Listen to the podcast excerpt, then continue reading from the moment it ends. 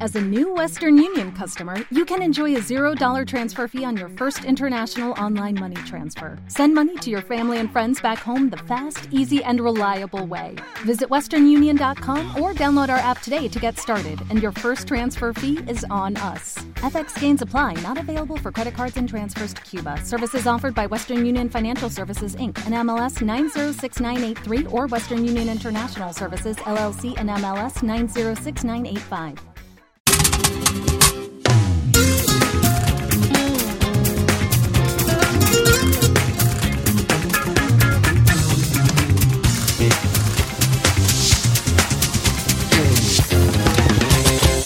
Somos los exiliados, 24 grados de temperatura en Madrid, en la cabina del estado mental. Estamos con Ana Treyes, Marcos y Fuentes y el misterioso J ha decidido salir de las sombras y presentarse ante el público de exiliados que lo estaba reclamando. He dicho a la mierda. vamos. Vamos. Por una vez. ¿A Venga. dónde vamos? Vamos, vamos a, a dar la cara por una vez aquí a conversar, a dar la voz más bien, ¿no? Pero te van a tener que tomar una fotito. Bueno, pues. Pero sí. peínate. Pues. Baña- ¿Te has bañado? ¿Te has bañado o no te has bañado? No, no me Qué he bañado, pero bueno. malcriado. Bienvenido, mi estimado carepoeta. Muchas gracias. Muchas Jaime. gracias. Ala, qué recuerdos, Ana Jaime. ¿Verdad? Qué poeta. Qué ¿no? recuerdos, qué recuerdos. así te recuerdo con cariño. Carepoeta. Bueno, no. J, su verdadera identidad. Eh, sí, tengo un nombre, No, pero, pero, pero sí. vamos, dale, Sí, preséntate sí, eh, tu currículum, cuenta. Mi currículum, Claro, muy escueto. cuenta. Yo soy Jaime Rodríguez, he estado haciendo de productor de este programa, de su programa favorito de tertulia política. Y nada, ahora eh, pues hemos decidido que estemos aquí también en los micrófonos y conversar un poco con, con esta gente. Tiene a una ver voz qué, sexy. A ver qué sale. Tiene una Corre, voz corre, sexy, corre, ¿no? Sí, corre. yo creo que está aprobado. Sí, El- el- aprobado. Corre, Va, corre. sale. Oye, no digas eso de corre, corre, porque Acá- acá, en. España hay una confusión brutal con esos temas. aquí. Bueno, ¿qué te puedo Sí, decir? sí, no. Una, una amiga me contaba una Se anécdota. corrió. eh, Y Una, no. una, una, una amiga me contaba, una amiga española me contaba una anécdota de cuando llegó a Lima la primera vez, el primer titular que vio fue Alan García, yo no me corro. Y entonces decía, pobre hombre. Yo creo que ya todos se dieron Claro, cuenta de qué, claro. de qué, de qué De significa que- no, correr, y- y además- correrse. Y además de que sí se corre, ¿no? O sea, cuando las leyendas dicen que es todo lo contrario. ¿no? de, que, de que si alguien se corre es Alan García. bueno, bienvenido Jaime. Muchas gracias, Ana. Un placer. Muchas gracias, Marco. ¿Por qué tienes capucha si yo me estoy asando de calor? Es un poco, Déjalo es un en poco por estar en personaje, Marco. Déjalo en paz. Es por estar en personaje. No Tú le hagas caso, comenzamos ya. Exactamente. Yo, yo sigo calando. No, yo estoy- me estoy cagando de calor. El tema del calor a mí me preocupa en esta ciudad porque estamos en mayo y ya me habían dicho que en julio va a hacer calor. Y A yo ver, ya me estoy achicharrando. contemos a nuestros oyentes que ha comenzado la primavera y que tenemos un clima bastante loco este año aquí en España y entonces ha comenzado un calor que para nosotros es brutal, para los españoles recién está comenzando a calentar. Claro, para los que nos escuchan en Lima no tienen idea de lo que es el Oye, calor pero en Madrid. nosotros somos del Eso es, eso ¿Qué es así. Es No, que- que yo el año pasado, cuando llegué a fines de agosto de la ola de calor que hubo, casi me tomó un avión al otro día de regreso porque sí, me sí, parecía. Inhumano. Claro, es un poco como lo que uno siente cuando va por primera vez a Iquitos, ponte a la selva y te No. bajas del avión y sientes Es ese peor, puñetazo, es peor. pero allá es húmedo, claro. Claro, Aquí es como si entraras al horno, o sea, es una cosa Exacto. seca y brutal, ¿no? es una sartén. Madrid Sí, es una sí, es una sartén a toda total, mecha. total. Pero lo gracioso es que, por ejemplo, en el, en el máster en el que yo estoy, los españoles, bueno, la- la- la- no sé, la mitad somos latinos, y los españoles le dicen, a- hasta ahora, ¿no? Hasta hace unas semanas nos decían, oye, pero ustedes andan súper abrigados, ¿no? ¿Por qué tienen tanta ropa, tienen tanto frío? Y ahora es Claro. todo lo contrario. Claro, claro. Ah, bueno, yo soy crucificada por las maestras de mi hijo todo el tiempo porque soy la necia que abriga demasiado a su hijo. O sea, Claro. tenemos ese, Sí, sí, sí, ese hay- problemita ese, ese chip es térmico. difícil de cambiar a veces. No, a veces pienso que nuestros cuerpos no están hechos para este clima. Obvio verdad, que es una no. cosa Nuestros cuerpos latinos. O sea, No, estos latinazos tropicales, no, no estamos hechos para eso. Pero bueno, en fin, uno se va acostumbrando y tal, ¿no? Pero también es por eso que en, en Madrid en verano se vacía de madrileños completamente y vienen solo turistas que van al Museo del Prado, ¿no? Sí, A- a sí, consumir claro, claro. O al corte inglés a O sea, yo, yo no, yo qué suerte que no he venido nunca de turismo acá en agosto. No, julio, ¿nunca? No, no, de- No, en yo- agosto, en julio yo nunca. he venido varias suerte. veces de, de paseo en agosto y es agosto, pisar y salir de Sí, sí, sí, pisar sí, y no, salir de Madrid directamente. Te- Tengo la suerte que me puedo ir al norte, a La Coruña, que está frente al mar, Que está en una temperatura mucho más fresca. y maravilloso. genial, sí. Pero también es bien gracioso porque, claro, eh, nosotros tenemos un mar frío en el Callao. No te puedes imaginar lo que es el mar de, el mar de la Coruña. Helado. Ah, Helado. bueno, claro, porque- Pero es un contraste es el. Cantábrico, ¿no? El Cantábrico, Claro. porque además, claro, el momento en que hace los 40 grados sobre tu cabeza, ya nada te importa. Claro, sí, Entonces ya, ya. entras, aunque esté, aunque sea una cubeta Una de hielo. No, y ahí te metes. Es, y eso yo creo que le hace el carácter a la gente del norte, ¿sabes? Puede ser, puede ser. Sí, sí, yo tengo una teoría, el carácter influye en, en- en las personalidades. El clima, dirás. El- influye. perdón, el clima influye en las Sí, personalidades. sí, totalmente. Totalmente de acuerdo. Totalmente, claro que sí. Bueno, en parte los limeños me imagino que van teniendo el clima que tenemos, este gris y tal, es un poco nuestra personalidad. Pero no caigamos en el juego de Alan García de decir que los peruanos somos taciturnos y él- él melancólicos. decía que ¿no? los, Pero- los andinos. Los ¿no? Era una cosa todo, ¿no? horrenda, es verdad. Sí, sí, sí. Vaya personajes, por Dios. Porque además, este tipo ha recorrido el Perú, no, nunca, nunca estaba en una fiesta en un pueblo delante. O sea, Sí, que- sí, sí, o sea ¿qué le pasa? Esa es una versión parcializada y convenida, evidentemente, ¿no? O sea, que realmente quien conoce el Perú, y él la conoce, o sea, sí lo conoce, no le da la gana de darse cuenta porque siempre acomoda los discursos. Oye, Alan García, perdón, perdón, Alan García está en Madrid. ya otra vez. Claro, no. Esta es la tercera Ya- vez que ya- ya se debe se ha haber ido, Madrid. Ya se Eh, debe haber ido. primicia, el próximo pero- exiliado Alan García sí, en este Sí, programa. oye, pero hay que traerlo, ese señor, porque Bueno, sí. le- le- de verdad que leí en Twitter la semana pasada, bueno, ya Alan sigue en Madrid. Que seguía en no Madrid, sí, sí, sí, sí, pues sí. no, la verdad es que no, no, no lo sé. Hay que pero bueno, buscarlo. hay- ¿no? habría que buscarlo. No estamos yendo evidentemente a los mismos Dice que hay, me- eh, eh, el otro día leí en el Facebook de nuestro amigo Rafa León que hay una mecha dentro del APRA, porque Alan está pidiendo votar por Keiko y el resto quiere votar por PPK. Ah, bueno, es súper claro que quiere votar por Keiko, ah, digo, sí, Alan, ¿no? o sea, si claro. tú ves Claro, ahí el entorno de él en Twitter, este, y la- las portadas de este diario que se llama Del País, que no es El País, Que no es Del ¿no? País. sino es Del País. Que es Hay el- una razón también. en- Ah, sí, hay una, sí, sí, sí, la razón, que ese es de los Wolfenson. Sí, es el diario sí. montesinista, además, es como, si tú quieres saber la línea, de, ¿no? La bajada de línea del montesinismo, lees la razón, entonces, ay, Es ya sabes, horror, ¿no? Y del país es el de Alan, ¿no? Y ahí está claramente... Y claro, ¿no? Sale así Keiko con todo. ¿Y por qué Alan querrá que gane Keiko? Bueno, yo creo que eso viene de, de mucho antes, ¿no? La- la- bueno, la alianza de la la, que se ha hablado toda sí, la vida, pero, pero ¿qué interés concreto? A ver, porque no da puntada sin hilo, ¿no? No, bueno, me imagino que hay intereses de cubrirse las espaldas mutuamente, ¿no? Y sucesivamente, probablemente. O sea, en muchas cosas. O sea, yo te, yo te cubro las espaldas cuando entro, tú me cubres las espaldas cuando entras y cosas de estas. Sí, sí, O sea, a mí no que- se me ocurre otra. Que de verdad eh, tiene que ser algo más o menos así. Bueno, pero un Ya poco nos para enteraremos. un poco para saber cómo está el clima en Lima, precisamente. eh, tenemos eh, el despacho semanal de nuestro querido ex Exiliado. guion, ex exiliado eh, Raúl Tola, que nos va a contar un poquito cómo está el ambiente en Lima. Adelante, Raúl. Hola chicos, ¿qué tal? ¿Cómo están? Bueno, aquí en Lima eh, las cosas cada vez se ponen más calientes. Estamos eh, a muy poco tiempo de las elecciones, a menos de tres semanas. Eh, y por supuesto el, el escándalo de la denuncia por que la DEA estaría investigando por lavado de activos al secretario general del Fujimorismo ha acaparado todas las portadas. Ya lo ha dicho Renato, hoy todas las portadas informaban sobre la salida de Ramírez, eh, o por lo menos que se pone de costado durante la, campaña, durante lo que queda de campaña. Eh, del lado de PPK, las reacciones han sido más bien tímidas, del propio candidato, quiero decir, quiero decir porque algunos de sus voceros han sido un poco más frontales eh, para aprovechar la denuncia que ha salido en la prensa, tanto de aquí como de los Estados Unidos contra Ramírez. Pero el candidato ha preferido mantener su tibieza frente a este tema, mantener su tibieza y no ser crítico frontalmente con Keiko Fujimori. Eh, a mí me da la impresión de que PPK no, no se ha terminado de dar cuenta del rol que le, que le compete como candidato. ¿no? Él es una persona eh, muy ligera, que no es frontal, que no es eh, un candidato peleador, cuando claro, estando a tan poco tiempo de las elecciones y además estando con un margen tan estrecho entre ambos candidatos, por lo menos en los que dicen las últimas encuestas, lo que le correspondería es salir al frente, chocar, eh, ¿no? decir las cosas frontalmente, no guardarse nada. Bueno, habría que ver cómo es el análisis estratégico que ha hecho el comando de campaña de Peruanos por el Cambio. Pero la cosa está así eh, y por supuesto estamos esperando al debate en Piura de este domingo donde seguramente se definirán más cosas.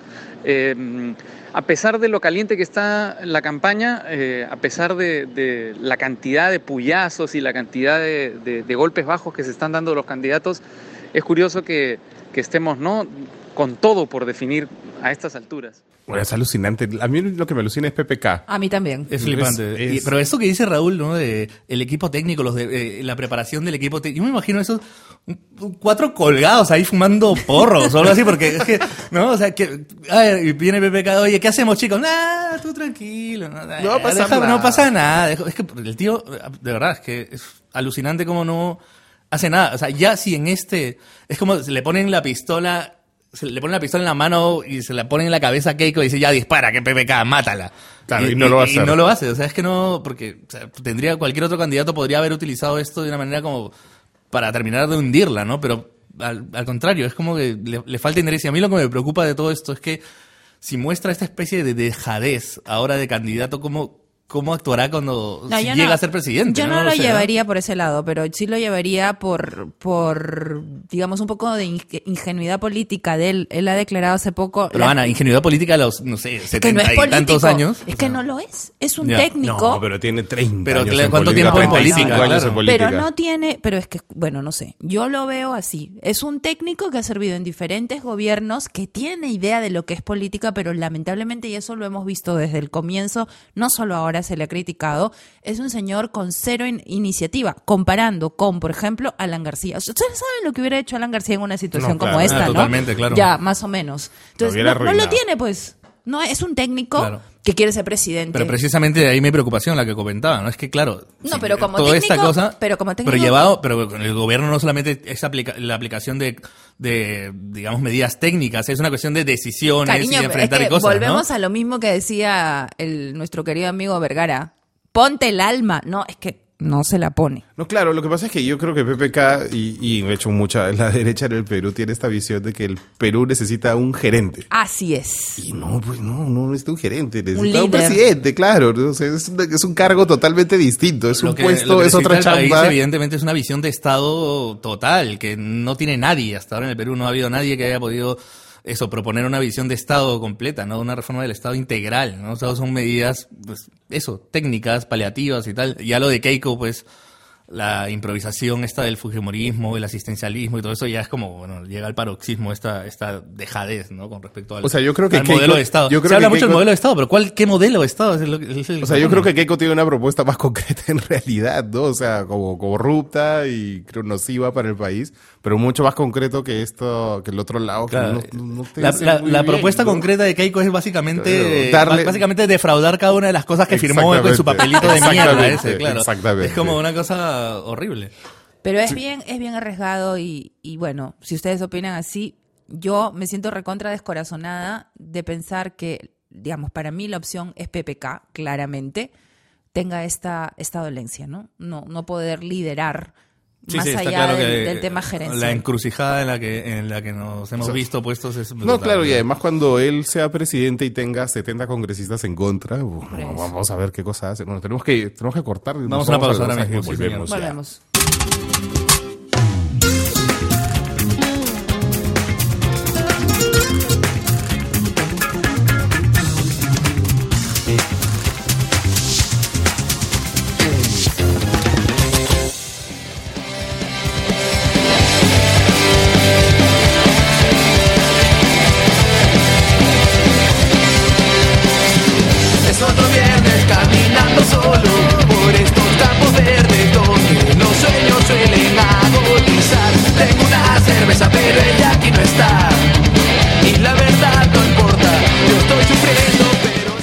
Esto que suena para los que no, lo hayan reconocido es Diace Punk, este grupo ya clásico de, del punk peruano.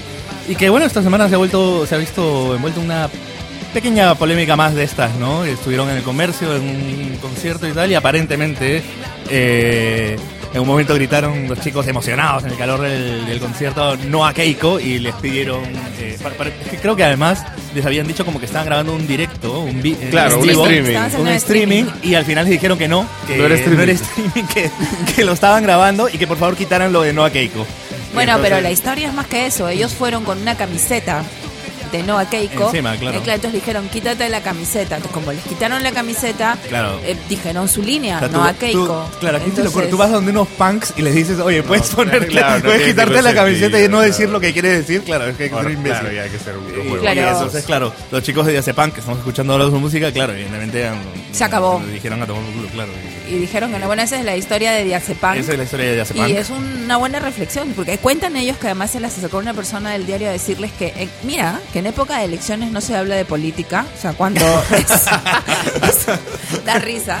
Claro. Y lo otro es que, según la concepción de ellos, este, los artistas no tienen ideología política. Entonces, serio? el eterno, Wow, es lo que he es leído que han absoluta, declarado. Y claro, es el, et- el eterno pleito, ¿no? Porque Claro. un artista no puede tener su ideología. Y eso, o y sea, eso- por y el eso es lo amor que termina pasando en muchos medios, que más que la censura hay la autocensura, ¿no? Entonces siempre hay un gerente que se cabrea y dice, no, ¿por qué? No, que no, porque no quiere chocar con nadie. Claro. Y entonces pasan estas cosas, ¿no? No, no necesariamente es... O sea, yo no creo que los fujimoristas han llamado al converso a decirles No, no. que ya sepan, o sea, no, es simplemente... Está claro que son es- ellos Es simplemente la mentalidad Sí, sí, sí. de los gerentes o administradores y, y también de los periodistas que manejan Pero eso también te da una idea de que es un, un país, cuando un país no está sano, ¿no? Realmente, ¿no? Cuando realmente Claro. te llegas a... Es, es eso, es- está como secuestrado por una mentalidad de la que no es Exactamente, salir, ¿no? está secuestrado poca- por una mentalidad. Qué poca capacidad tenemos para entender nuestra realidad, ¿no? Es como, a ver, ellos pueden decir no a Keiko o puede haber venido un grupo a decir sí a Keiko. Claro, Igual, es la misma historia, ¿no? Sí, Entonces, no tenemos esa capacidad de convivencia. Nosotros no somos fujimoristas, pero que están ahí y que son el 40% de la votación en este momento es una verdad como un templo, como dicen aquí, ¿no? Entonces, pero no somos capaces de entender al otro y de discutir con argumentos, con y, y encima censurar. Bueno, es, es interesante, es interesante eso que dices ahora porque, claro, no, no se me ocurre un grupo que salga ahora, por ejemplo, a favor de Keiko. Bueno, Fiorella ¿no? Cayo Bueno, y Fiorella Karina Cayo, Calmet, sí. digamos, son las ideólogas Sí, ahora del fujimorismo, claramente. Entonces, o sea, bueno, nos había un comentario, algo que decía que Fiorella Cayo hacía que, que Karina Calmet parezca Noam Chomsky, ¿no? Bueno, pero Oye, son- pero, pero ¿por qué esta chica está así? Eh, ¿Desde cuándo? Ah, ah, nunca, ¿no? Esta tiene, es una, Karina, la Calmet tiene, que ¿cuántos años de carrera? Muchos. ¿20? No sé, pero esa es como de 20 años de Quinta, ¿no? carrera y de 40 y pronto- algo, 40 y varios. Bueno, claro, en, y de en el pronto se ha 2000 en el revelado- 2011 no supe que era fujimorista No, eh, con ni Tromala, antes. pero bueno, ahora sí. Pero en todo caso, lo, lo es y lo quiere ser ella y, y Pero lo es, es que, es que Pero o, bueno, o es no- un personaje, o sea, de verdad es que a mí me... Bueno, a ver si nos atenemos a su cuenta No, de yo Twitter. creo que lo es definitivamente. Sí. o sea, Y- y- imagínate, finalmente... Y además, ¿sabes qué? Estas cosas desvían la, la discusión. O sea, Totalmente. puede ser para, para conversar, para decir, oye, bueno, efectivamente en el 2011 no dijo nada y ahora se volvió y se convirtió. raro, pues, ¿no? Bueno, sí, raro, pero ahí está. Y hay Tan que, hay que- Bueno, pero además sí, lo que, lo que, lo que alucina respetar. es el, el grado de agresividad de la chica esta, es brutal. Es que a mí me, me- me recuerda a los otros, a los Fujitrolls, a los que les han sacado ahora en cara, ¿no? Que quiénes son, no sé qué. E- e- ese nivel... o sea, es como hay un... Hay, como... Hay una matriz, claramente, ahí atrás. Muchos, muchos perfiles, ahora que lo dices, de los Fujitrolls son así, como una señora joven y tal, ¿no? Medio pituca, medio tal, que tiene una cosa ahí rara. Hay un, una- un Mira, segmento ahí. Ahora yo, fujimorista. yo, yo entro a Twitter y hago un chiste más o menos light sobre las elecciones, porque además como no las sigo tan al pie del cañón, digamos, entonces no, no me siento con la capacidad de tuitear mucho sobre eso, ni las ganas. Y, y tuiteo algo y te salen pues un montón de cuentas de 30 seguidores, de cero Yo seguidores. de cero, de uno, de tres, de cosas. Y pero yo lo que veo de los Fujitrolls es que tienen una capacidad de manipular la realidad para, para distorsionar, ¿no? Es muy difícil, por más que, bueno, sean unos trolls y no den la cara, es muy difícil llegar a una conclusión con No, ellos. pero es que no- es que ese no es su Entonces, Claro, su, objetivo, su exacto. objetivo no es discutir ni, ni crear ningún debate no, en absoluto. No, claro. ellos van a deformar, ¿no? Claro, entonces deforman y entonces ahí se acaba la discusión. Lo cual creo, yo, yo- yo sé que Twitter es tierra libre, que, que, que ese es el encanto y el vacilón del Twitter, pero yo prefiero verle el lado positivo, o sea, ¿sabes? Riámonos y también digamos cosas interesantes, ¿no? O sea, tú, tú de una manera pa- para crecer. Yo no estoy diciendo que todos nos volvamos este, Pepe Causas o, o, fujitro- o fujimoristas, pero un poquito de tolerancia, ¿no? No, sí, bueno, además en Twitter no se puede discutir, en 140 caracteres no Bueno, puedes sí, discutir sí. con nadie, pues, ¿no? Sí, es terrible. Pero bueno, el todo este tema de los fujitroles fue antes de lo que del reportaje de Cuarto Sí, Poder. Sí, porque si no ya te imaginas, o sea, si no hubieran, creo que si no se hubieran bajado a estos personajes,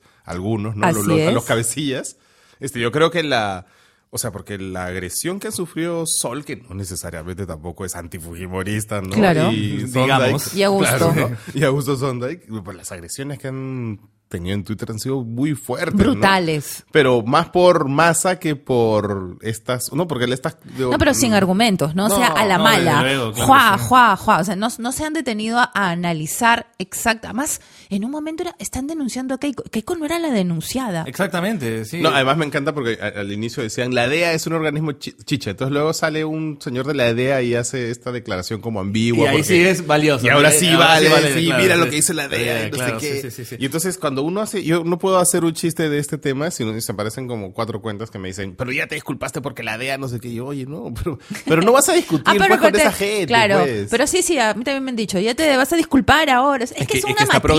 Exacto, tienen una programado, o sea, matriz ahí hay atrás. Un montón de gente que están diciendo. Ahora, no sé qué. que ya el, el- el lío de, de- de Joaquín Ramírez ya lo ha narrado muy bien Raúl al comienzo del programa. Yo quisiera plantear qué es lo que va a pasar en estas semanas para Keiko eh, con las elecciones luego de esto. O sea, a mí me parece súper claro, porque esto ya lo vimos en el 2000 con su papá, que los gringos no la quieren, ¿no? O sea, a mí, a mí digamos, esto, la DEA no, no te suelta un informante así nomás.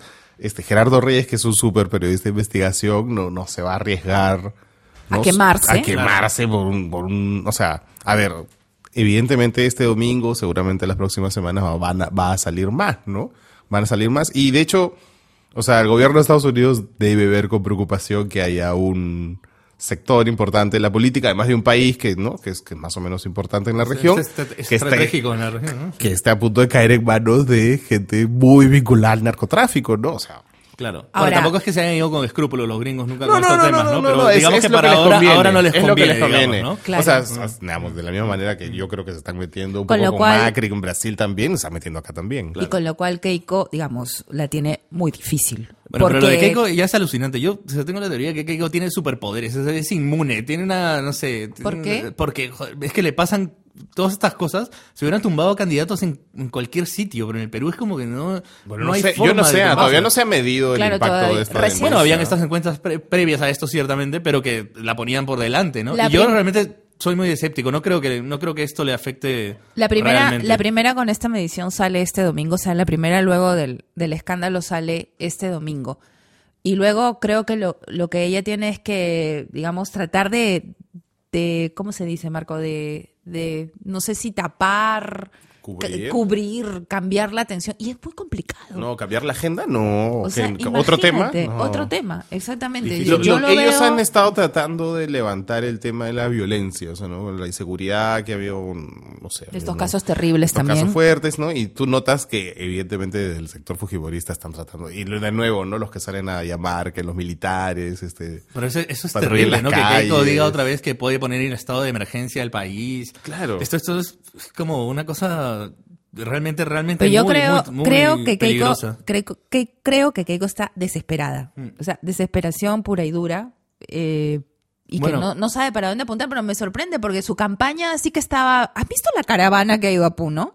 Sí, sí, sí. sí. Es impresionante. Impresionante, Impresionante. realmente, sí, O sea, eso necesita dinero, organización, equipo. Ella tiene que tener Bueno, un equipo más o menos atrás. que estamos dándonos cuenta de dónde viene de dónde el dinero, sale todo ¿no? eso, O sea, claro. O sea, eso, eso es cierto también, ¿ah? Porque todo el mundo, y yo, tam- yo incluido, hemos halagado que Keiko Fujimori durante cinco años se haya paseado por todo el Perú, Ha hecho su chamba. haya hecho su chamba, no sé qué, pero claro, pues... O sea, porque tenía cómo hacer su chamba. O sea, tenía, tiene unos recursos que no cualquier otro político No, tiene. eso estamos tiene- hablando de una candidata que nunca ha podido justificar el dinero que viene de su campaña. Claro, y puede darse el lujo de hacer política. Perdona, ¿De no dónde solo- viene Perdona, realmente? es que ya a estas alturas son demasiados, demasiadas, demasiadas cosas sin justificar. El, el otro día leí cinco artículos de los benditos estudios. Por, por darle la razón, ¿ah? Para, pero no es, no puede ser tan difícil Ah, hay explicar. seis versiones. Claro, hay, seis versiones. sí, Ah, bueno, yo leí cinco. No, Ya. no, no que puede ser plata difícil papá, explicar no sé qué quién cosa, te pagó el- la universidad. Claro, es una cosa Oye, de locos. O sea, no hay no un recibo de pases. eso, a ver de qué cuenta vino, de- no sé. Claro, ¿no? Y Montesinos dice que... o sea, Directamente, él da que le dio la plata. Directamente, ¿no? Claro, eso es una. claro. Ahora, ¿de dónde, igual ahora, la plata de la campaña? Claro, ¿De o sea, hablemos Bueno, de, de las peruanas, sí, de- bueno, de hablemos de, Ra- Fe- de Ramírez, Ramírez, de directamente, Ramírez, ¿no? claro. Han leído la carta de renuncia de Ramírez, una Eso carta no es una una, una carta pues realmente eh, muy alturada del, del tío este, mí- muy digna, ¿no? O sea, tú dices, vaya farsa. A mí lo que me alucina de Ramírez es, claro, él sale y dice el mismo rollo de Acuña, ¿no? Soy un cholo con plata y por eso me atacan. Que salí de abajo, que yo era cambista, este, cobrador de combi. Cobrador de combi. Oye, pero un toque, este pata, no- o sea, no es que haya salido de la nada, este pata tiene un tío que es el dueño de las peruanas. Exactamente. ¿No? Que es una la universidad, la universidad con más alumnos del Perú, además, o sea, como 120 mil alumnos, una cosa de locos. Y que es una universidad que, que sí salió de la nada, o sea, que no, que se fundó con un capital de mil soles y ahora es, es todo, ¿no? Este- Además, yo, yo quisiera decir una cosa, ¿saben qué? A mí me parece que eh, cuando una persona como esta o como Acuña hablan de racismo, es, es Ah, claro. todavía más peligroso que el propio racismo, ¿no? Porque desvirtúa mucho com- completamente otras cosas que son reales, ¿no? Es como cuando, cuando Keiko dice, me atacan por ser mujer, ¿no? O sea, desvirtúa no, no, completamente no, no. la lucha de las mujeres que real contra Total, un machismo que la- existe. O sea, malogra la causa. O sea, cagan la nota. Malogra Sí, la o causa. sea, me, me cagan la estoneada, tío. Ahora, es como una cosa escúchame, horrorosa. Lo que eh, toda esta importancia de Ramírez queda clara en un solo hecho: cuatro días para sacarlo del mapa. Con una sacada de mapa que es un saludo a la bandera, porque le han, le han, le han permitido que él ponga su carta diciendo yo me voy cuando en verdad Además, cuando ya le financiaste toda la campaña, o sea, ya está, o sea, que tú estés en un puesto, no estés, Pero, ya, Jaime, ya finalmente si no le va mañana a te dicen que tu asesor, pri- primeramente que no me vas a decir que no sabes la fortuna que tiene tu asesor. No, no, O si sea, le está o sea, financiando es por algo, ¿no? Bueno, uno. Claro. Y dos, si ya te dicen, ya digamos que ya, no sabes que tú has- que podría ser dinero de narcotráfico, es que de la oreja, de aquí, como el perrito, lo sacas. a- en Ya, una- pero y esto no es la primera vez, o sea, hace dos años ya le había, ya había una Se denuncia, ve- exacto, está y hay estas desde- fotos de toda la bancada fujimorista respaldándolo, ¿no? Claro. Ese señor está desde el 2014, lo tengo apuntado Claro, por eso acá. en su carta, Investigado. supuesta carta de renuncia, él dice, ¿no? Es- estas infamias que me están hablando de este tema, pero joder, y las otras, tío, y las otras, Aunque y no- los dos depas en Miami, Escúchame, y todo aunque, eso que no no hubiera, aunque no hubiera investigación de la DEA, ha debido de ser separado hace rato. Entonces, Totalmente, totalmente. cuatro días de blindaje, lo único que nos queda claro es que es muy importante y por alguna razón No, no, sí es muy importante, o sea, el no Keiko... sabe mucho para decirlo Claro, claro. ¿no? O sea, Keiko tiene un círculo muy cerrado, ¿no? Y que, que despacha en una casa de este patada Del señor, claro. ¿no? Y en ese círculo cerrado está Figari, que es como el ideólogo, al margen de Karina Calmet. Es el ideólogo real. Luego está Ana Hertz, que ha sido como su asistenta Toda desde que vida, era primera dama, eh, con, con cuando estaba el viejo en Palacio. Y el tercero es este tipo, Ramírez, que Luz Salgado dijo en una entrevista que no sabía de dónde, cómo había llegado al partido, ¿no? Que, que yo me fui al partido, ¿no? Un tiempo y cuando volví, ahí estaba. ¿Cómo, sí, sí, sí. cómo llegó? O sea, ¿cómo llegó? Claro. ¿De dó- ¿Por qué no? por- ¿Cómo es que la, la presidenta del partido no sabe de, de su fortuna y de sus negocios? No, Pero, eso, es por importante, favor. eso es importantísimo, porque claro, ese es el sentido común, ¿no? Tú, tú Además- vas a postular a la presidencia y lo primero que tienes que hacer, si viene un tío O sea, y te dice, sí. tengo 15 millones o 20 millones de dólares para tu campaña, lo primero es, bueno, tío, ¿de dónde? ¿No? Porque me van a investigar y voy a hacer, o sea, es sentido común simplemente. Además, ¿no? mira, No- cuando Kenji hizo su gracia, en 24 horas hubo conferencia de prensa, lo cayó y lo mandó, como dice, como dice Andrés en su caricatura, lo mandó a jugar un cuarto a ser presidente. Oye, y nunca más Y está calladito, tuiteó- está nunca calladito, más tuiteó Kenji, ¿ah? Alucinante, sí, sí, sí, sí. pero le cayó pum con todo. Entonces, ya imagínate, pues, o sea, O sea, falta por de un reacción. claro, si por un tuit le puede pasar eso a Kenji, que es su hermano, Imagínate, Claro, pues. por, por una denuncia gravísima de narcótico, no, no, o sea, ya. Bueno, chicos, tenemos que irnos otra vez a la Eh, pausa. Una cosa, que quede claro que no hablamos de PPK porque no hace nada. Muy cierto. Vamos a la pausa y volvemos con Exiliados.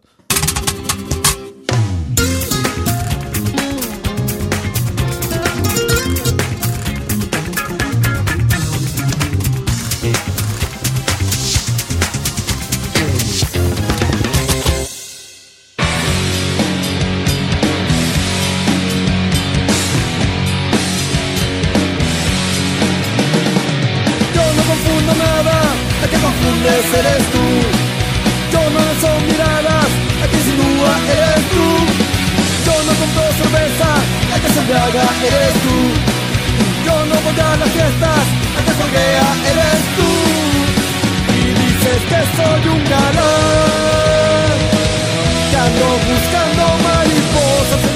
Seguimos aquí en Exiliados. El confundido eres tú, no a la censura. Estos son Diace Punk, el grupo que nos acompaña esta semana en el programa. Aquí apoyamos todo aquel que se quiere librar de la censura. Aquí todo el mundo tiene su ideología y todo el mundo la puede decir libremente. Seguimos ahora aquí con nuestros compañeros y le vamos a dar la bienvenida a nuestra queridísima Cristina Sánchez, ha sido nuestra productora todo este tiempo y ya se va de regreso a Perú a estudiar, ahora nos lo va a contar, pero antes vamos a plantear un poco un tema que en estos días ha generado discusión entre los Pepe Causas y los Fujimoristas, que es la ley universitaria. Efectivamente, ¿no? O sea, ha habido aquí, se ha desvelado una especie de doble discurso de, de Keiko, ¿no? Se está hablando porque Keiko fue muy, muy- una de las grandes opositoras, ¿no? A la, Claro. a la ley universitaria. Y todos nos preguntábamos un poco por qué, ¿no? ¿Qué pasa? tal. Y ahí tienes a, a las peruanas. Y ahora tienes, grandazo, claro, y ahora tienes a los detrás. congresistas propietarios de universidades ahí que efectivamente, pues, te- otra vez te hacen ver de, de qué pie cojea esta gente, ¿no? Bueno, Keiko, por lo que voy viendo, hace poco en Puno dijo que iba a respetar a la SUNEDU. La SUNEDU, SUNEDU es este... Lo que le reemplazaría a la Asamblea Nacional de Rectores. Exacto, que es una, la Asamblea Nacional, como sabemos, es una institución que está lamentablemente ineficiente, no hace bien su trabajo, es como una mafia, ¿no? Entonces lo que pretende esta SUNEDU, que además, según la ley, hasta donde yo he visto, tiene una composición bastante plural. Yo no he visto que se vaya a ejercer ahí el control del Estado que ellos dicen. No, ¿ah? es una. No, eso es una... Eso es absurdo. Si tú te lees la ley ¿no? universitaria, es bast- una ley universitaria Sí. bastante estándar, bastante razonable, digamos. Y bien claro, necesaria. bien necesaria. Sí, Lo que pasa es que efectivamente tienen, pues ahí hay un temor de que les quiten, por- porque el gran argumento del Fujimorismo para estar en contra de esto es, ¿no? Que resta autonomía a las universidades. eso. ¿Para qué se Cuando esconde? hablar, hay que ser conchudo Claro. para ser fujimorista y hablar de autonomía universitaria cuando ellos metieron los tanques a las universidades. Efectivamente, O sea, ¿no? Ya, O sea, pues, ¿no? Pero además hay que recordar con nuestros, porque además vamos a hablar con Cristina, que es una estudiante universitaria aquí en España. Precisamente. Claro, Eh, les va a decir a los universitarios que quieran escapar del régimen fujimorista, que de- se va a bajar a la SUNEDU, ¿cómo hacer para venir acá a España? Y además de- a estos universitarios, no sé si ustedes se acuerdan los reportajes que, que inclusive el congresista Mora Ceballos ayudó a elaborar, donde se veía la realidad de las universidades al interior del país. O sea, había presupuesto por el tema de los impuestos de la, del canon.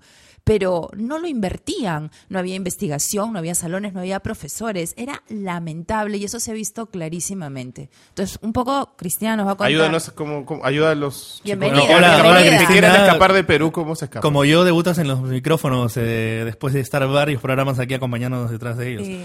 Eh, Sí. ¿Cómo estás? ¿Qué tal?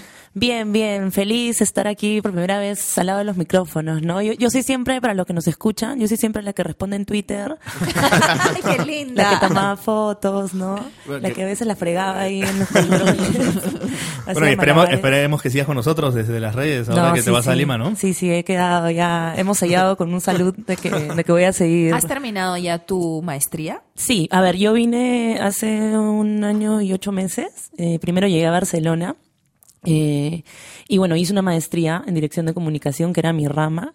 Y luego allá, tú sabes que cuando estás lejos de casa, ¿no? Empiezas a hablar con un montón de gente, tienes tiempo sola para reflexionar y todo. Y tuve una epifanía, ¿no? Y dije, no, yo creo que, creo que quiero probar un poco la radio, tanto lo que es lo técnico como también locución. Entonces conversé con mi papá, todo, y lo convencí. Papá, me quedo un tiempo más. Y justo hice, bueno, mi traslado acá a Madrid, porque en Barcelona iba a tener que ser en catalán, y yo no, no hablo catalán. Eh, solamente fluye un poco cuando estoy con tragos encima, pero de ahí, de ahí no, no, no, no era para estudiarlo. Eh, y decidí hacer mi traslado acá, y estoy haciendo, bueno, no es una maestría tal cual, pero son, so- fueron dos cursos más o menos largos, de uno de radio y otro de locución. ¿En qué universidad? En la Escuela de Imagen y Sonidos. CES. CES.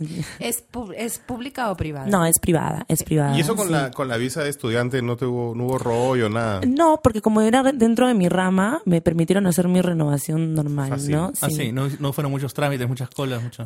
A ver, bueno, los trámites han venido por otro lado, ¿no? Porque de hecho me he demorado bastante tiempo en sacar de nuevo mi, mi carnet de extranjería, mi NIE, el que, que- con el que tú estás acá de legal. O sea, estaba en situación legal, pero no tenía el, documento, ¿no? Y es más, me lo han entregado recién hoy día y me voy en ocho días. ¿Pero nunca has tenido el NIE? No, sí, lo tenía cuando estaba en Barcelona. Ah, Claro, lo tenía, al renovarlo fue... Lo tenía claro. vencido, pero tenía mi papel que estaba en renovación. Oye, pero cuéntanos el trámite, por ejemplo, para venir, la primera vez que viniste, ¿no? ¿Cómo, cómo tú probaste una beca? Mucha gente prueba en becas o tal, o mucha otra gente pues junta su plata como puede y lo, pa- y lo paga y tal. Eh, sea cual fuera tu caso, ¿costó mucho el, el- el traslado para aquí como estudiante? ¿Qué te- ¿Cuáles son los pasos que tuviste que hacer, digamos, para venir? A ver, la verdad es que tú cuando empiezas a investigar acerca de maestrías y eso te das cuenta de que los precios son un poco más alcanzables a lo que uno quizás tiene en el imaginario, ¿no? Cuando uno está en- recién en la universidad, dice, wow, una maestría, y en verdad te imaginas millonadas de millonadas de millonadas. Cuando llegas a investigar y todo, te das cuenta que son precios más o menos De alcanzables. hecho, mucho más baratos que Perú. Sí, es algunos más, de hecho, La- no sé, los Digamos casos que, yo he visto. al Digamos que los precios son más realistas con el nivel también de que encuentras en las universidades aquí, que Ah, bueno. tampoco, A ver, que no, pero eso son- también te, te voy a comentar, pero a ver, claro, hay, eh, por un lado ese tema, ¿no? Obviamente son mucho más baratos de lo que te costaría hacer una maestría en Perú y le sumas el hecho de que lo vas a hacer en el extranjero, que sea como fuese. Bueno, esa es la experiencia siempre- valiosa realmente, ¿no? O sea, No solamente la experiencia Mm. que tú tienes fuera, sino también tú regresas a Perú y yo creo que, que dices, ah, he estudiado en España, he estudiado en, en el extranjero, siempre le da un poco de valor, ¿no? En Barcelona, ¿en qué universidad estuviste? Estuve en la Pompeu Fabra. Eh, estuve en el área, bueno, ellos tienen como una escuela de negocios, por así decirlo. No, y además con la católica tienen como un convenio o algo, tienen, no sé, siempre de la facultad. ¿Tú eres la católica? Sí, yo soy de la católica. Ah, sí, sí. sí. Pero no, no estaba enterada. ¿No? Quizás ahí tenía un Ah, descuento bueno. que he perdido. No me lo digas. Y la, 20%. pregunta, y la pregunta más importante, ¿sientes que has invertido bien tu dinero? Sí, a, a la larga sí. O sea, obviamente vine a estudiar algo que no sé si vaya a terminar haciéndolo, pero creo que el estar aquí, el estar lejos de casa, desprenderme a veces de algunas cosas, el haber descubierto que me gustaba la radio, haber, bueno, he estado acá acompañándolos ustedes en producción, aprendiendo, eh, me, ha- me ha ayudado bastante, ¿no? Me ha ayudado a ganar bastante mi seguridad, me ha ayudado a enrumbarme un montón. Yo cuando me fui de Lima estaba un poco perdida y creo que es el mayor motivo por el cual la gente sale también de Lima, ¿no? Porque como que necesita... O sea, dirías que es una experiencia recomendable totalmente. sí, ¿no? totalmente. Y tú tienes una página este, exitosa Ah. en Facebook. Ah, bueno, eso también es algo que llegué a invertir bastante, o sea, teniendo tiempo libre ¿Cómo acá. se llama? Pero dile a la Me gente, porque de pronto Claro. son, son fans y no saben. Ah, bueno, tengo una página que se llama Mujer al Volante, que empezó como una idea de blog, proyecto, que de hecho ha evolucionado y ha ido teniendo, por, y no sé, yo no sé por las raíces, no por las, las este, tangentes, ajá. Pero básicamente es una página donde comparto frases, a veces también ex- extractos de cosas que escribo eh, y algunos videos que encuentro sobre cosas de mujeres empoderadas, ¿no?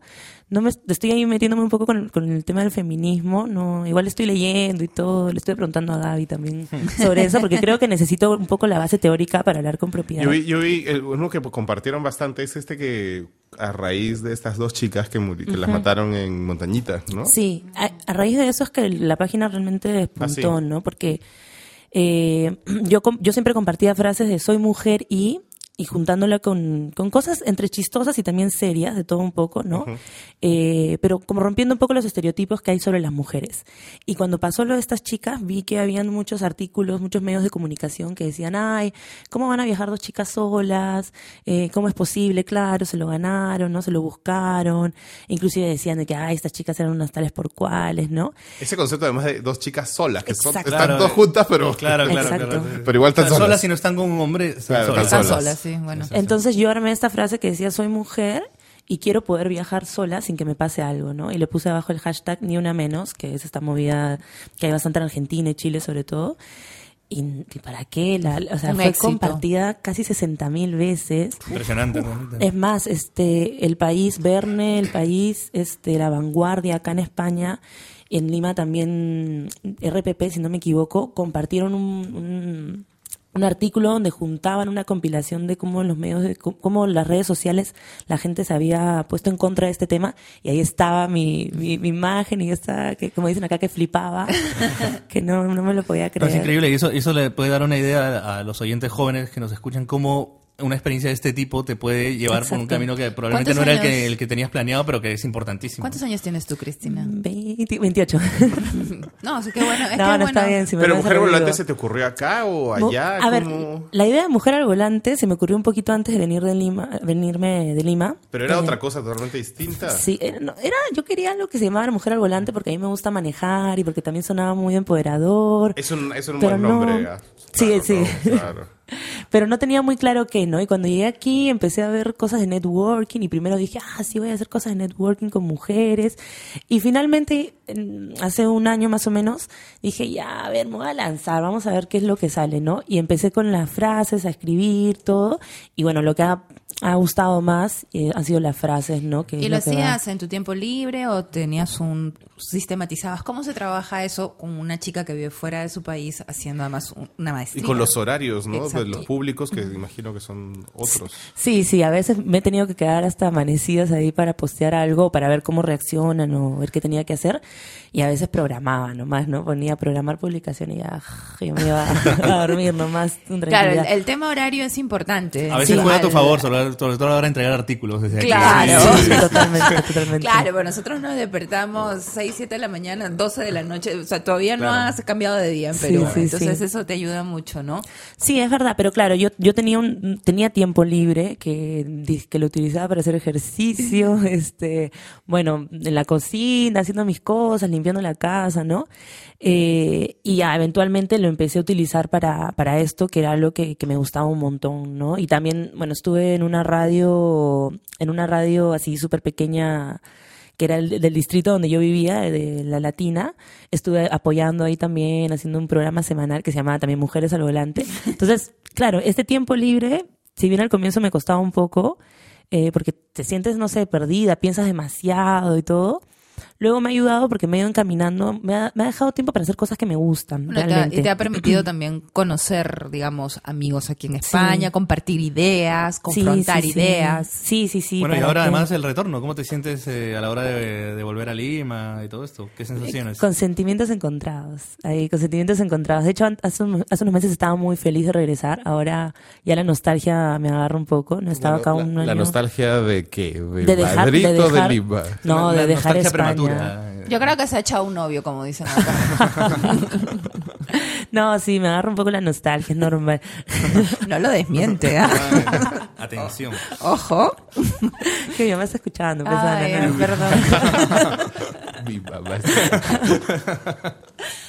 Bueno, pero entonces, ¿qué planes, qué, qué- cómo regresas a Perú? ¿Cómo, ¿Con qué expectativas? Bueno, yo al- hasta hace unos meses pensaba y decía, bueno, voy a regresar y conseguir algo. En, O sea, perdón, en- nun- nun- nun- nunca fue, nunca estuvo en tus planes quedarte. Mm, no, no, no, no. Además, mucha gente me dice, oye, pero esto, ahorita la situación en, en Lima, sobre todo es muy, no se sabe qué va a suceder, ¿no? No se sabe quién va a ganar, no se sabe qué va a pasar con quién va a ganar y se va a sentar todo de acá a unos meses probablemente. Entonces la gente me dice, oye, en este momento vas a regresar, ¿por qué no te quedas? Disfrutas el, el verano allá y todo. Pero no, yo, yo ya tengo ganas de ir, de, o sea, tengo ganas de estar allá, hacer un montón de cosas Bueno, y para un comunicador es un momento interesante también estar Sí, allá. sí, lo Bueno, y además tener la oportunidad de buscar dónde aplicar lo que has aprendido, ¿no? Sí, que, sí, que es lo más totalmente. Yo, yo creo que ese choque de, o no sé cómo decir, de lo que de acá te llevas para volcar allá en alguna experiencia. No, sí, eso es lo que tengo bastantes ansias de, de, de regresar y poner en marcha todo lo que tengo acá. Así que la gente que, que nos está viendo y tiene ganas de salir y estudiar, sea por el motivo que fuese, por Keiko, eh, porque tiene, Por porque Keiko, quiere salir de Lima, porque Gran realmente... motivo para salir de- Sí, porque, re- porque realmente quiere mejorar profesionalmente. El trámite sí es un poco engorroso, pero se puede hacer. Hay becas, hay formas, hay distintos estudios en todos lados. Así que busquen bien, infórmense bien. Hay un montón de información en internet Bien. y es una experiencia súper, súper buena. Marco también lo sabe, ¿no? Que está acá también Pero él no es estudiando. un ejemplo Marco de está acá de No, no, vacaciones. no está de vacaciones, Marco. Mencioné Marco y me miró así con una cara de... ah. Bueno, Cristina, ¿verdad, Cristina, muchas gracias por haber estado con nosotros este tiempo. Mucho éxito. Gracias, gracias. Esperamos Cristina. volver a verte. Gracias. Hacemos una pausa y volvemos.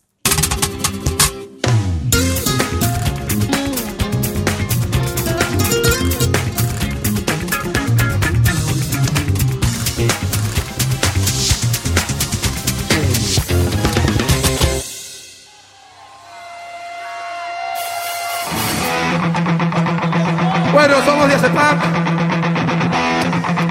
A los que se sepan esta canción, quiero que nos acompañen, que nos ayuden a cantarla. No quiero despertar.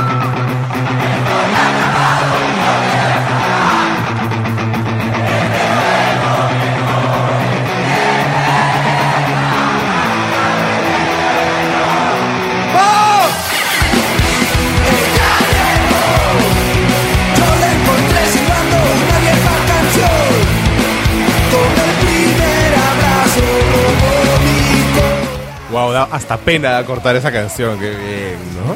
Qué Dígase ri- qué pan, rico, amigos de- peruano sí, ahí. muy rico, dígase bien. pan. Bueno, en Lima se ha estrenado ya hace ya, ya está en su segunda semana Locos de Amor, que es una de estas películas de tonderos super comerciales, pero esa tiene la particularidad de que hasta donde yo recuerdo es el primer musical peruano, ¿no? Sí, sí, es como de las canciones de tu vida, ¿no? Eh, Sí. Las canciones que, escuchaba tu vieja cuando Claro, Radio. Felicidad, Radio Felicidad, Claro. la película. Exactamente. Eso no tiene pierde, ah, perdóname. Sí, sí, no, no es No, básico. no ¿no? Bueno, la, peli- la película ha superado el millón de espectadores Ya. en los cines. Ya ¿En lo serio? superó Qué así fuerte. mismo. Bueno, sí, Sí. yo les comentaba también esto de que aquí hace como... no En sé, dos semanas, ¿ah? En dos semanas, Wow. impresionante. Aquí hace como eso, como unos 15 años o algo así, eh, hicieron una película que tuvo fue el mismo fenómeno, que se llamaba El otro lado de la cama, aquí en España, que cualquier español de nuestra edad recordará, fue a verla seguramente. Y que fue un éxito brutal y que era básicamente el mismo concepto, ¿no? Era una película así, como de historias corales, entremezcladas, de jóvenes como de- en los 30 y qué sé yo, y que era también un musical. Y que en, en mitad de la película de canciones pronto... de nostálgicas. En mitad de la película, claro, aquí sonaban canciones de los Rodríguez, de qué sé yo. Rafael. Pero, a ver. ¿quién no tiene, o sea, quién no tiene en su cabeza una canción que le remite a algún momento de su vida de su infancia? Yo, yo tengo a Camilo, Por ejemplo, yo Camilo, Camilo Sesto. Sesto, por favor, Camilo, claro, cuando sí. mi mamá iba al mercado con su bolsa de paja para hacer la compra del, de, mi- yo me llevaba a mí y en el mercado sonaba Melina, Melina, Claro, ¿no? totalmente. Pero, por favor, Claro, no, mi vieja tenía todos los todos absolutamente de Rafael. Rafael. Que, que además aquí ahora he descubierto que los hipsters lo aman. Totalmente. Entonces, No me digas. sí. Oye, y a, y a. Julio Iglesias. Y a Julio Iglesias. Y a y a Julio Iglesias. ¿Y por ¿no? qué? ¿Por qué? Entonces vas a una Ah, reunión porque- hipster y es Es Rafael. que ya han Julio cerrado, Iglesias. es gente que ha cerrado el círculo. ¿no? ¿Sí o no? Me Gente que ha cerrado el círculo, que ya los, los han detestado ya bastante, como diría el Ah, poeta, y bueno. que ahora ya es como se vuelven Sí, dioses. cuando ¿no? yo llegaba yo, cuando yo llegaba había una película de Alex de la Iglesia, creo que se llamaba Claro, este, eh, Mi Gran Noche. Mi ¿no? Gran- Por- por- sí, Mi por Gran la- Noche. Sí, sí, sí, sí, No la he sí, visto, sí, sí. no la he visto, pero Ah, yo la he este, visto, es muy graciosa. ¿Qué tal? Y sale Rafael haciendo, pero ya este, este momento en que los artistas ya se conocen, ya se salen como fricazos, ¿no? Claro, como claro. cuando sale en la película de Tim Burton, Tom Jones. Claro, ¿Sabes? Este, de ese, de ese palo, ¿no? Ya salen como en, en su personaje ya parodiándose a sí mismos, ¿no? Y Sí. es muy, muy, muy gracioso. Bueno, pero las películas, yo que el cine peruano ha tenido pues un, un crecimiento exponencial y últimamente... A nivel comercial, sobre todo, pero también, nivel- a- también hay que decirlo, también a nivel de calidad han habido A películas ver, buenísimas. Yo, lo últimamente, último sí. de calidad que me acuerdo haber visto, que me gustó mucho, fue El Evangelio de la Carne. A mí Ah, me no, pareció claro, sí. ah, eso Muy ya buena. es otro cantar, pero, pero bueno, en general ha crecido, Totalmente, sí. que es algo Sí. recontra positivo para Sí, sí. nosotros. Imagínate cómo crecería si, si los gobiernos apoyaran realmente la cultura. No, O olvídate, sea, eso eso ¿Qué hay de sería- eso? ¿Qué hay de eso acá en España? Bueno, no ¿Tú, tú sé. que estás más enterado. Bueno, aquí también hay una. El, el gobierno del PP está pues, realmente cargándose muchas de las cosas que se hicieron en los gobiernos anteriores, ¿no? De, por ejemplo, su- la- subiendo los impuestos a las a las producciones culturales, ¿no? Al cine, o sea, cada vez que hay un Goya, pues tienen que salir la gente del Goya a quejarse del gobierno. ¿Ah, Eh, sí? sí, sí, sí, porque esto es una, una locura, ¿no? Hay cánones por todos lados y realmente están asfixiando mucho la industria, ¿no? Sin embargo, todavía hay una cosa que es la gran diferencia en realidad entre España y Perú, ¿no? Que hay instituciones sólidas, ¿no? O sea, la seguridad social, la educación, el- la cultura son instituciones sólidas, ¿no? En el Perú, claro, si no hay apoyos, las instituciones son tan endebles, tan... Ya se eh, están todo. empezando, por ejemplo, la industria editorial, la industria del cine, todo esto que está pasando, el teatro, que está también, hay una especie de explosión también en Lima que es que tan, tan interesante y tan importante. Claro, todo eso que está pasando, si tuviera realmente el apoyo de los gobiernos, que, pues, que Oye, sería lo la- del una teatro locura. En Lima es una locura. Yo antes de venir te voy a explicar. El promedio de tiempo con que tenía que ir a comprar una entrada era un mes. Sí, sí. si, una- si la obra es exitosa. Me acuerdo cuando era chiquito era Catone, o sea, el Teatro Claro. Marzano y ya está. ¿sabes? Oye, pero Catón es una institución. Es una ¿no? institución que me parece muy respetable. Creo que está en el nivel Rafael Catone. ya. Claro, Pode- Podemos claro, adorarle ya. claro. Totalmente. Totalmente. No, no, desde luego es vali- valiosísimo y son cosas con las que crecimos, ¿no? Pero, pero quiero decir, o sea, ahora hay cosas que pueden ser, pues, igual más importantes o más interesantes o no, pero bueno, distintas, ¿no? A mí me, me parece también que el tema televisivo, o sea, pero no solamente este tema cultural, sino televisivo cultural, ¿no? Por ejemplo, en el Perú también creció el tema de las miniseries, ¿recuerdan? Ah, claro. ¿No es cierto? Un tiempo, sí, sí, sí. No, pero, época. pero me parecían siempre guiones facilistas, Totalmente, simplistas, ¿no? Y cuando comparo con las producciones que hay acá, que yo soy recontra hincha de las series españolas de la televisión pública española, Pues era un abismo, ¿no? Me acuerdo, O que, me acuerdo mucho de una columna de Gaby que ella proponía hacer. eh, Aquí hay una serie muy famosa que se llama Cuéntame. Ajá, claro, que tiene sobre todo, muchos que años y temporadas. Que empieza en el franquismo, digamos, y está Ajá. llegando ya casi a la mitad de los ochentas y tal. Tiene como 17 temporadas, es una locura. Y, y Gaby proponía hacer una especie de Cuéntame en Perú, ¿no? Que, Pero, exacto. Que sería una cosa pues, Claro, interesantísima claro, sí lo de leí, sí hacer, lo ¿no? leí. Jaime, Sería tú ves la Sería una serie. gran idea. Sí, es una gran idea realmente, pero claro, no, no nos arriesgamos a eso, ¿no? Nos quedamos, en- bueno, y además, claro, es- ese momento de las miniseries también, que fue importante, un poco también ha sido diluido por las mierdas estas de combate o qué sé yo, todas estas tonterías que ahora son las, las que la gente Pero ve, ¿por ¿no? qué han sido, pero por qué han sido, o sea, con el, no quiero ofender a nadie, pero no puedes, pues, por ejemplo, hablar de Lucha Reyes, hablar de Chacalón en un plan tan simplista, o sea, sí, no contextualizan, no te queda nada más que más que algo muy es, es como un waffler, ¿no? O Sí, sea, no, no sí. tiene contenido. Sí, Entonces, se queda en lo anecdótico, no Sí. profundizan demasiado. Sí, hay un, Y un no problema te- de guion hay- ahí también, ¿no? Sí, eh, sí, A ver, pero- el- el experto guionista, No, no, por pero favor. hay, hay también hay una teoría que era, a mí me pareció muy buena de Fernando Vivas, que decía que explicaba por qué combate, esto es guerra y estas cosas, este, habían capturado tanta la gente, ¿no? Y en general lo que él decía que me parece, me parecía que tenía toda la razón, es que la gente tiene necesidad de historias, ¿no? Entonces, así le pongas la, la serie más mal escrita sobre Lucha Reyes, la vas a ver, porque Lucha Reyes te gusta Ah, y claro, quieres verla, claro. no, lo vas a ver. Claro, vas a salir con una sensación de insatisfacción. Pero, Marco, de con ese un- mismo un criterio- diálogo muy malo. Pero con ese mismo criterio, si la gente tiene necesidad de historias y ve cualquier cosa que le pongas, ¿por qué no poner una buena? Realmente, igual la ven también, ¿no? Ya, O sea, ¿Por qué entonces- los dueños de canales no piensan eso? O sea, Por- y ahí, ahí- ahí la respuesta de Vivas es justo que es mucho más barato. Ay, ya sabía que ibas a Claro. decir eso. Pero- yo, pero yo no es estoy de yo no estoy de acuerdo. Yo creo que Pero con, es con- con- para- yo creo que con, el- lo, que, lo que lo que con lo que metieron de plata para hacer lucha reyes o qué sé yo, se podría haber hecho una serie mucho mejor, desde luego. Ah, no, claro, por supuesto, por Eduardo, supuesto. Eduardo Adriansen, alguien que es este guionista Sí, de novelas, sí. sí me dijo que hacer una cosa al nivel, por ejemplo, acá había una novela que se llamaba Amar en tiempos revueltos, si no me equivoco, que tuvo yo vi las tres primeras temporadas como de 40 capítulos cada, más 70 capítulos. y Yo estaba droga mientras estaba embarazada viendo la novela, ¿no? Y justo conversaba con él y le decía, mira, ya no te estoy hablando de una miniserie, te estoy hablando de una novela. Claro. Este, ¿por qué no podemos hacer algo así? O sea, es algo en lo que tú tienes una historia,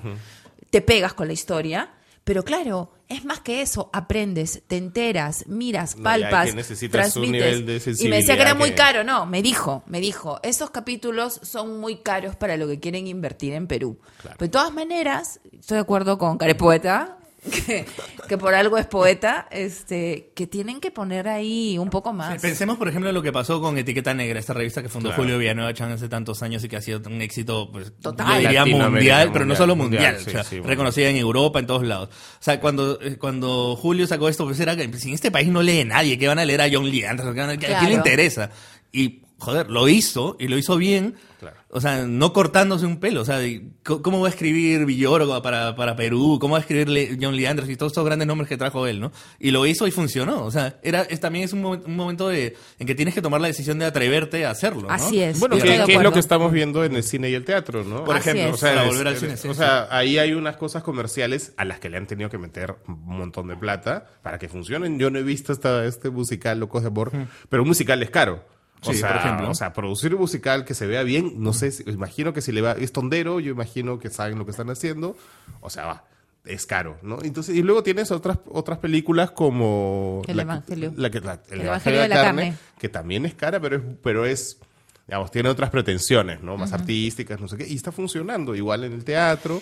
En la televisión no, no, no, no funciona así. No, exceso- pero yo, y lo que yo creo, y, y mi, y mi hipótesis es que es un mercado cautivo, o sea, en el cine, en el teatro hay competencia, en la tele no hay competencia real, porque son licencias que les han dado a estas no, personas. no hay competencia Entonces- porque los dueños no quieren competir. Claro, porque es no, lo que es un dice, tema es de un pero porque son licencias, pero, pero- pero porque hay un, porque era un mercado cerrado, porque ya nadie puede entrar a esas licencias. El Estado una- no les puede quitar esas licencias por estar usándolas mal. Mira, Debería. yo tengo, tengo, he tenido muchos años trabajando en la televisión y tengo una teoría muy clara. Si los dueños entre ellos no se ponen la meta entre ellos de mejorar, eso no va a cambiar nunca. Claro, pero estamos hablando de qué dueños, ¿no? Que dueños que efectivamente han hecho fortuna tal con gobiernos como los tenido y tienen- tal. ellos tienen- y que o la sea, mentalidad de ellos... Ellos- Suiza. Y la mentalidad de ellos tienen es- que, es- ellos tienen que dejar de querer, es, ellos ya ganan mucho dinero. Claro. Ellos tienen que ponerse el alma también y dejar de ganar plata en beneficio de dos cosas claras, las noticias, porque esos, esos noticieros, bueno, cambiando de tema, pero tengo que decir, esos noticieros están guiados por el rating y un noticiero no puede estar guiado por rating. Totalmente. ¿No? O sea, un noticiero Raúl. tiene que tener. No, y yo, yo también he estado muchos años en un noticiero, y entonces yo te lo digo, o sea, tú haces tu trabajo, todo bien, pero lo que pudiera hacer porque se puede, a pesar de que los recursos son escasos, no se hace. Y no hay periodistas que no lo quieran hacer. Marco no me va a dejar mentir. Bueno, eso es lo que te iba a decir. Si, si estos Hay dueños gente. que Hay su única gente. meta es estupidizar más a la gente, por, por, por aliarse con gobiernos que quieren estupidizar a la gente, pues a lo mejor lo que hay que hacer es lo que hizo Marco en su momento, crear tus propios medios. ¿no? Exacto, pero es que es lo que Ah, está pasando. Pero bueno, pero, pero lo que pasa es que la- de verdad la televisión está básicamente secuestrada por cuatro grupos empresariales y, y que no, no va a salir de eso porque ca- cada vez que alguien propone, oye, pero que hubo la oportunidad con Alan García en la televisión digital y por supuesto Alan García conservó el status quo porque no le iba a hacer de otra manera, pero cuando no hay la posibilidad de que se abra ese mercado. Entonces es un mercado de cuatro grupos empresariales, de hecho dos, uno de ellos es uno no es un grupo empresarial, sino es un señor que está fugado acá en Suiza. ¿No? Eh, Schutz. Pero mira- el otro es el fantasma, el otro La, es la una- prueba de que sí se puede, por ejemplo, se me ocurre una cosa que era que de cuando yo vivía en Lima y era chico. Por ejemplo, algo como Pataclown. ¿Se acuerdan de Pataclown, por Claro. ejemplo? Que era una cosa que dio un salto, digo, o sea, pasamos de risas y salsas A a, Pataclown. a Pataclown, que era otro nivel, o sea, ¿no? Que Después tuvo temporadas que ya fue decayendo y tal, en fin, pero lo primero era como una cosa mucho más interesante. ¿no? es que O el empresario ve una y, sola y cosa. funcionó, tenía muy buen rating. rating y Por eso todo, yo ¿no? también O sea, digo que se puede, se puede, sino claro que, puede. ellos ven, o sea, tú le tienes que garantizar plata, o sea, rating.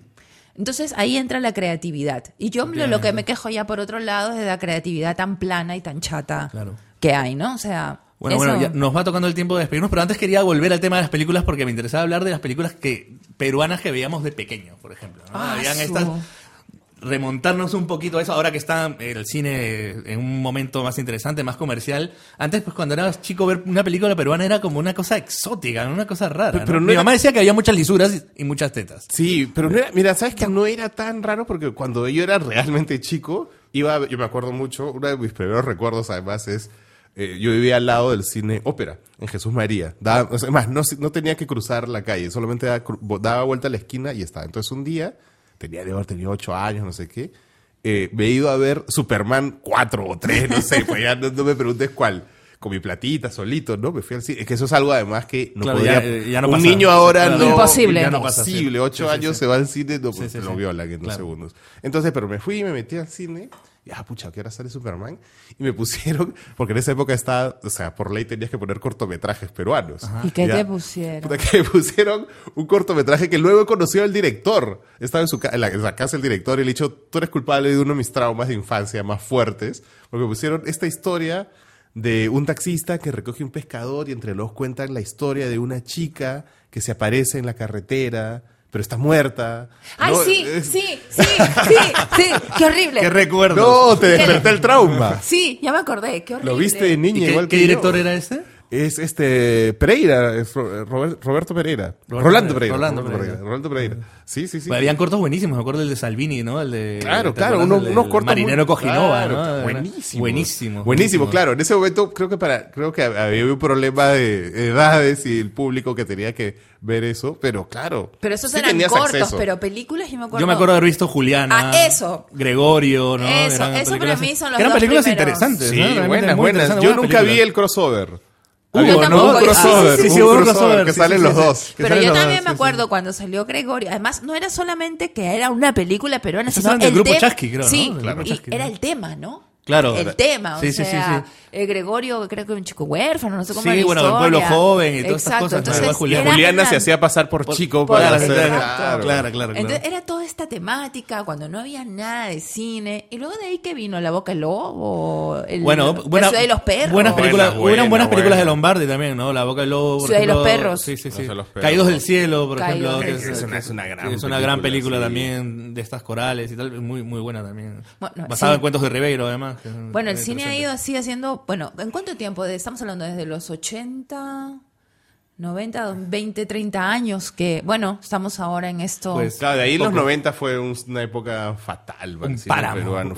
Un páramo. Secazo, Claro, secazo. Lombardi Sí, decayó. Lombardi, sí, lo- ¿no? creo que lo más, lo, lo más notorio es este Pantaleón y las visitadoras, ¿no? Porque de Claro, ahí no. claro, nada. después de eso, nada. Y la película de, de, de Poggi, de Mario Poggi. Madre mía, Claro, no sabía que había una película la de película. Mario ¿Cómo no viste la película al, Vedettes al desnudo? desnudo. Que además, no, pero, pero había. No, ¿Cómo mi se llama el vida, director? mi vida ¿Cómo al el desnudo. de esa y película? tenía una secuela que era Vedettes al desnudo. ¿Cómo se llama el director de esa película? Que era como No. nuestro, nuestro, Es nuestro, claro, Ed Wood. es nuestro Ed Wood, claro. el Yo, Ed yo Wood me acuerdo peruano. haberle hecho notas en Somos, en el, en el Somos de esa época. Y me acuerdo haber hecho notas en Somos sobre unos directores de cine de Puno que estaban haciendo películas de terror medio gores sobre Jarjacha, por ejemplo. Ah, la claro. famosa Jarjacha.